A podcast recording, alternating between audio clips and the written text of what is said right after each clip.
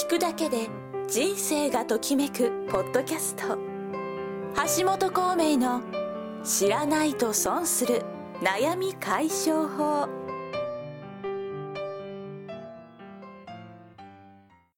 で実際にあの小松さんの片付け師としての、まあ、実績ですとか、はい。あるいはまあ成果としてどういったものが今まであるんでしょうか、そうですね。実績か、えっ、と経歴ではあの、延べ2500人、はい。まあ、これはコンサルで直接関わったり、ええ。企業研修だったり、まああのね、一対多数も含めてですけども、ええ。まあ、2500人以上、うん。最近数えてないんでもう少しあの人数はいってるかもしれませんえが、過去10年間でさまざまな、うん。えーこれいつも言えない老若男女。今日バッチリですね。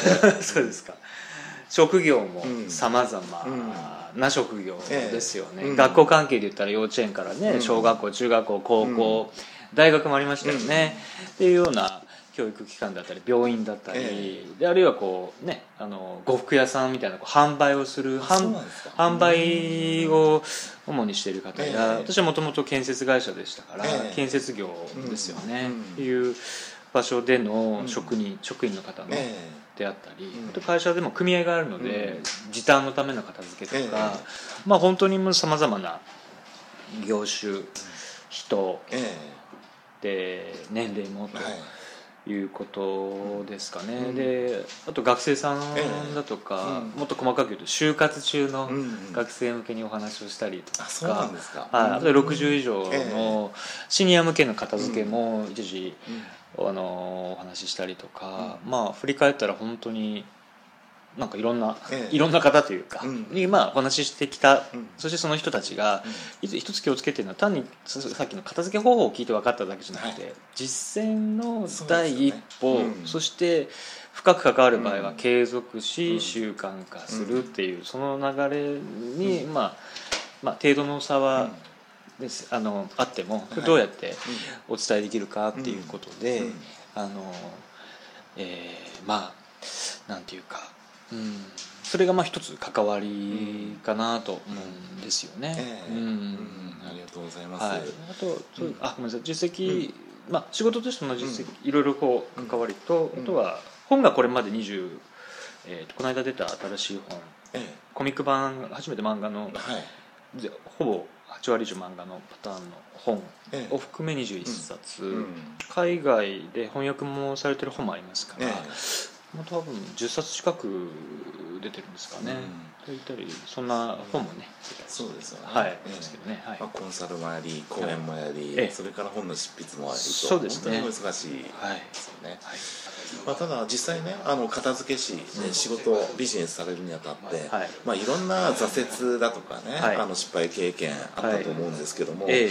まあ、そういったあの軌道に乗るまでいはい。ろんなね、えー困難な状況をどのようにして小松さん乗り切ってこられたんでしょうか、困難ですね、え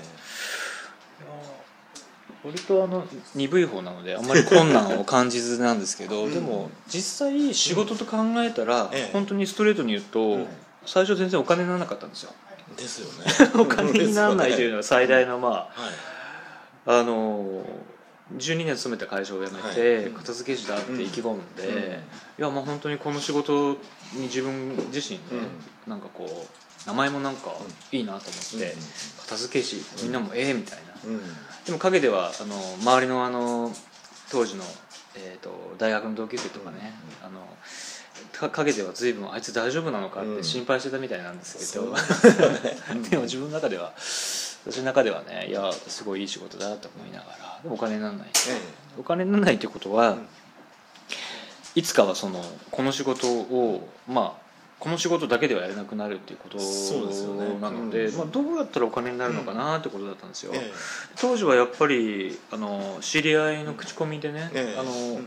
こう個人で片付け困ってる人にこうサポートし始めたんですけど、えなかなかそんなに片付けうん。困ってる片付け問題にうん。そこまでそのお金をたくさんねうん。出してくれるわけでもなくそうね。そういう人がたくさんまだこう、私もある意味集客ええ。できる力もなかったし、この良さを伝えるだけの、うん。やっぱりこう言葉を持ち合わせなかったので、えなかなかそうそう、うん。あの月に何十人もえ来るわけでもないっうん。ていうことなんですよね、うそうするとん。大体こう あのいろんなお金を払わなきゃならないのが25日で、えあの20日ぐらいまで元気なんですけど 大体なんか20日過ぎると、えうん。お金どうしようみたいな。そうですよね。やばいなまずいなって。なりますよね。私12年あの一部上場の会社員でしたから、ええうん。まあなんかうまく必要なものはうん。ほとんど引き落とされて、ええ。残ったお金をサラリーとしてっていうのを10年以上続けてるうん。生活から、え全てコンビニ行って納付書で水道料金から電気料まで払うはい仕事になるとえなんか年金もね。うん。ですよね。そうなるとあれお金これ足りないぞみたいなことをねうん。常にこう考えながらなんとか乗り切っていくっていうことをやっぱりこう現実問題としてうん。片付け師でしっかりととこう食っていくかっていうそこがまあずっと続きましたよね。そうですよね。34年ね。うん。それがまあ本当に一つ。ええ。そのターニングポイントって何かあります？ここから何かうまく回るようになったなっていうのは。いやーでもあの一つはあれですね。この仕事って最初面白いさでやってはきたんですけど、はい。でもそれってすごい大事で、え。あのなんていうかやっぱりなんなんていうのかな。ユユニークな部分っていうことを非常に大事にしてくれるええ。人たちがいてですえね、あのこう今話してるこの場所が、ええ。これあの平津銀座っていうんですけど、はい。この銀座で、うん。当時そのやっぱりすごくこの仕事を、うん。まあ、気に入ってくれたり非常にこう面白面白がってくれた人たちがですね、あのその私のこの仕事をあらゆる角度で、うん。あらゆる専門家がいたので、えそれは税理士さんも、うん。あのシェアオフィスなんでね、はい。税理士さんもいたりうん。弁護士さんもいたり、うん。経営者うん。を経営サポートしてる人たち、営業サポートしてくれる人たちうん。さまざまな方がやっぱりねこういろいろアドバイスをしてくれたこと、それがねすごくね、っぱり大きかったのかなって思いますよね。はい。なんていうかうん。割と起業する方って、うん。特に私のように、うん。やっぱり一個生み出しても、うん。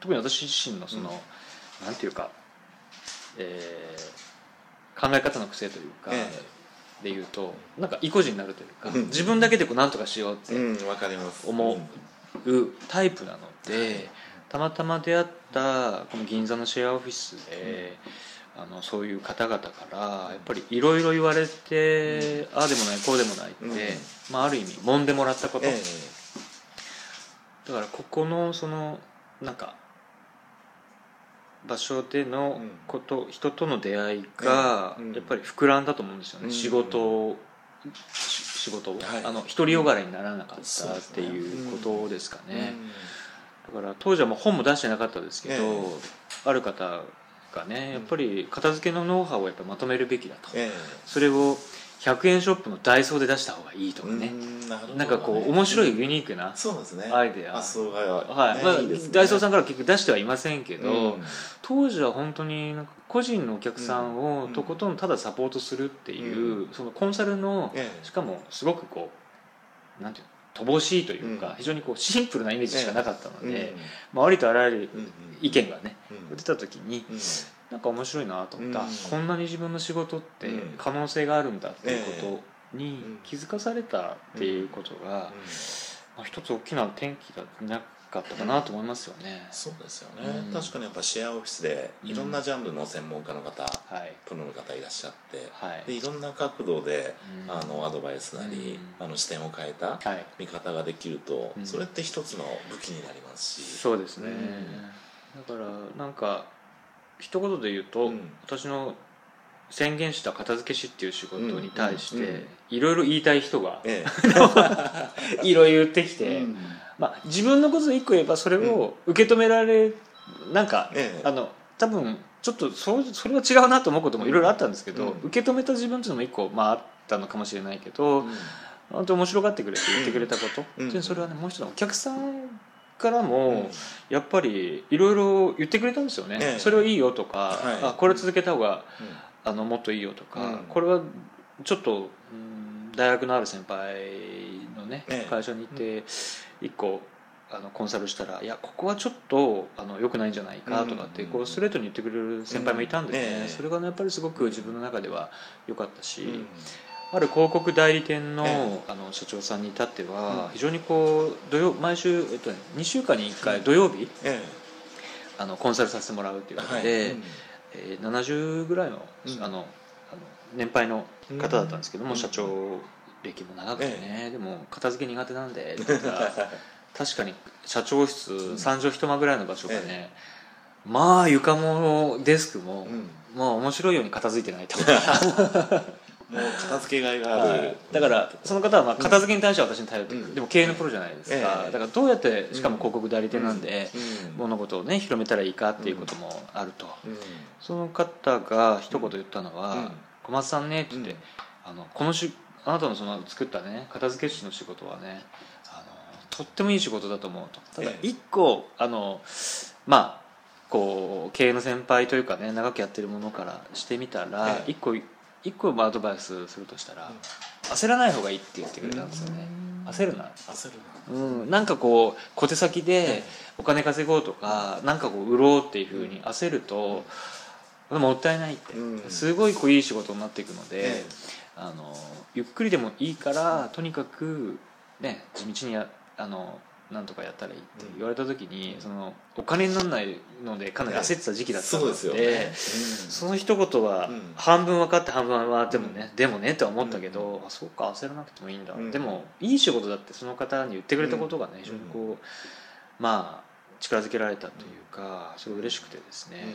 そのことを思って、まあ、とにかくひたすらとにかくまうん。あ片付けをねやっていくってことを決めていったら、うん。1年後ぐらいかな、うん。それまでそのいろんな依頼って、えまああのいろんな依頼っていうか何かの依頼をホームページを通じて来るっていうのもまあポツポツだったんですけど、ある年の2月多分、えっとね、2009年かな？2月ぐらいにから、ええこれはあのうちの妻もねよく覚えてるんですけど、うん何か1個え毎日1つえ必ず何か来るようになったんですよ。ええ。それは今考えると些細なはい。あのいやもしかしたらメルマガ登録みたいなものも含めてかもしれないけど、何か反応がええ。こう来始めたっていうのがその時だったんですよね。反応あると。嬉しいですよね。ね一日一個あうん。今日も何かあった、うん。今日も何かこうセミナーの申し込みあったとうん。かっていうのがあの絶えず来るようにこうなったんですね。一日一個以上っていうのがね、だからその時にあああの社長が言ってたのはこういうことかなって、うん。なんか1年経って、うん。いよいよなんかこううん。流れが少し来た感じがしたのが、えー、と4年目ぐらいですよね、そしたらですねあのー2009年ある異業種交流会に参加した時に、だからまあいろんなことも絶えずやろうと思ってね、あのー外にも出歩いて、うん。いろんな出会いも見つけあのを求めて、えあの異業種交流会とか行ったんですけど、うん。そしたらドキュメンタリーのあの制作会社にいる、えはいまあ、映像ディレクターっていう女性の方がいてですね、ええ私よりも10以上若い方で、えなんかその時はただ名刺交換して、うん。で片付けしてですねって話をしてたら、その方が半月ぐらい経ってからええ。メールが来てですね、はい。その方から。一度なんかちょっとお会いしたいんですはいって言って、でまたこの銀座でえお会いして、そしたら彼女から A41 枚の紙が出されて「ええ。あ何ですか?」って言ったら「いや実は」って言ってあのテレビ番組ええ。の制作をうん。今控えてまして、でそのテレビ番組のテーマがね、ええ。掃除でうん。こう会社がまあ元気になるというか、はい。うん。ちょうど実はその前の年の2008年の秋頃でリーマンショックあったじゃないですか、はいありましたね。で、うんもう要はもうがっつり不況だった状況の明けた2009年えだったので、こん。な不況の状況の中でもなんか掃除や、掃除ってその時はね掃除であの会社がこう活性化している、そんなドキュメンタリー撮りたいんだって言われて、で番組などういう番何の番組ですか?」って言ったら「ガイアの夜明けだ」って言うんですよ。おおですよね。うん。おガイアの夜明け、ん。あそうですか、うん。で私何ができることあるんですか？って言ったら「いやとにかくあの小松さん片付けだ」って言ったので、ええ。掃除のねなんか業界とか、今なんかそういうお掃除のって、なんか情報いただきたくて、うん。なんか協力いただけませんか、うん。って言うからああ情報協力だなと思って、いろいろ話をしてたんですよね、でそしたらなんかどう見てもなんか情報協力じゃないような感じで、うんよあのその女性の方がねえ話してるので「あのすいませんちょっと確認ですけど、ええ。これもしかして私出ることってあるんですか?」ってえうん。なんか一応念のため聞いたら「うん。いや全くその出てもらうつもりで、え今日はその前提でお話を実は進めてるんだって言ったんですよ。で私なんでそう言ったかって言ったら、うん。ずっと掃除って言ってくるんで、掃除と片付けとじゃ明確に区別を持ってて、うん。掃除は汚れほこりシミ、うん。吐く服磨く、いわゆる掃除業者はい。ありますから、お掃除の仕事ってずっと言ってるんでね、ええ。いやなるほどと、で私は片付けっていうのは物を相手にして整理整頓していく、はい。ここすごく区別がうん。勝手に私の中では持ってたんで、えなんかまあ客観的にそう片付け師から見た掃除っていうような,、うん。なんか情報欲しいのかなとえ思ってうん。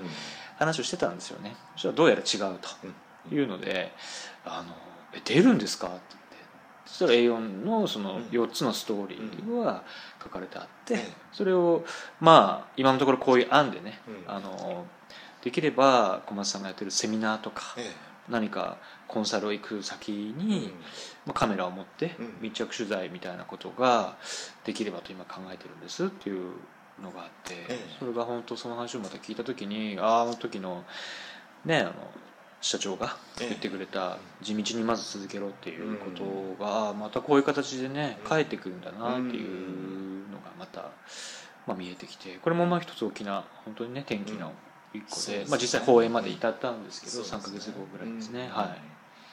えーなんか本当にその異業種交流会のうん。最初の名刺交換がはい、ね本当にそうですね、うん。大きなうん道を開いていったってはい。いうすごいね面白いストーリー。はい。ねありがとうございます。はい。それで最後にですえねあのお聞きしたいんですけど小松さんにとって片付けとは何でしょうか？片付けですね、あの片付けは私は今はあのなんて言ってるかといろんなあの捨てるとかねしまうとかっていう、うん。今日お伝えした動作行動が片付けではあるんですが、え去年あるところで片付けをねあのひまさに今一言でっていうよりはちょっと長かったんですけど、ええ。1分で片付けを、うん。あの1分セミナーやってくれって無茶ぶりがあって1分でセミナーって無理でしょうと思ったんだけど1分ってまさにこう枠をいただいた時にええ。出てきた言葉が「片付けって、うん。あの終わらせること」っていうキーワードが出てきたんですね、で終わらせるとは何かって言ったらそれは私は型をつけるっていう表現をしてるんですけど、うんもっと一般的に言うと終わらせることだと、うん。考えたら捨てるっていうことも、うん。このものとお別れするわけじゃないですか、うん。だから物との関係を、まあ、このペンいらないって決めたら、うん。この今右手に持ってるペン大事だけども、うん。もうもうでも悪いしちょっともうちょっと色もくすんでね、はい。これちょっとうん。新しいのに変えた方がやっぱり仕事をねそれビジネスマンとしてはいいと。判断したらこれとの関係を終わらせるっていう、ええ。捨てるとは終わらせることだと、あとこのペンは今日はもう使わないんで、デスクのうん。引き出しの一番ね手前にこうしまうっていうこのしまうっていう行為もうんなるほどなるほど。今日お疲れさんを終わらせるっていうことだと、でもそもそも考えたら仕事を片付けるっていう日常的なえキーワード自体も、あなんか終わらせるっていう意味でうん。使ってるなと、ええ。片ねまあ、片付けるっていうね、だからなんか終わらせるっていうことなんだなと、うん。でやっぱりさっきのハイパフォーマーというか、仕事ができる方っていうのは常々やっぱりちゃんとこう終わらせているあるいは仕事さまざまな問題をあの一旦でも完了を作るっていうことをされてる方なんだなと、うん。そういう方はどういうことかっていうとちゃんと終わらせるんで、また新しい仕事が入ってきたり、ええ。新しいやっぱチャンスがうん。こう入ってくるっていうこと、逆に言うとやっぱり終わらせられない人というのは常にこうたくさんいろんなあの問題や課題やはい。ものを持っている、うん。実はこれあの以前の私なんですね、あの会社員の時にやっぱりいろんなことがもうあとボタン1個押せば終わるような仕事をギリギリまで持ってて、うん。慎重さというのうん。が自分の中でのこうまあ、一つのいい意味でい。い意味でというか自分自身のあのこう特徴というかね、だと思ってたけどその慎重さが非常にこう、まあ、良くない流れになって結局たくさんの終わらさない仕事を持って最後はパンクしてしまう、まあ、いうことですよね。ではなくやっぱり常にキャッチリリース、キャッチしてもそれをリリース手放したり終わらせるっていうこと。だから片付けというのは終わらせること。それができるっていうことはやっぱり仕事や生活、まあ、人生もしっかりとあの成果が出て、まあ素晴らしくなっていくのかなっていうふうに思いますよね。まさに型をつけるっていうそうですね。はい。わ、かりました、はい、もうまだまだ話足りないっていう感じありますけどもすごいあの気づきをたくさんいただきました、はい、本当にありがとうございました。どうもありがとうございました。いかがだったでしょうか？次回のポッドキャストではマスターコーチの谷口隆彦さんにお話をお伺いします目標を達成したいんだけども、なかなか目標が達成できない。そういった悩みをどのように扱っていけばいいのかについてお話をお伝えしたいと思います。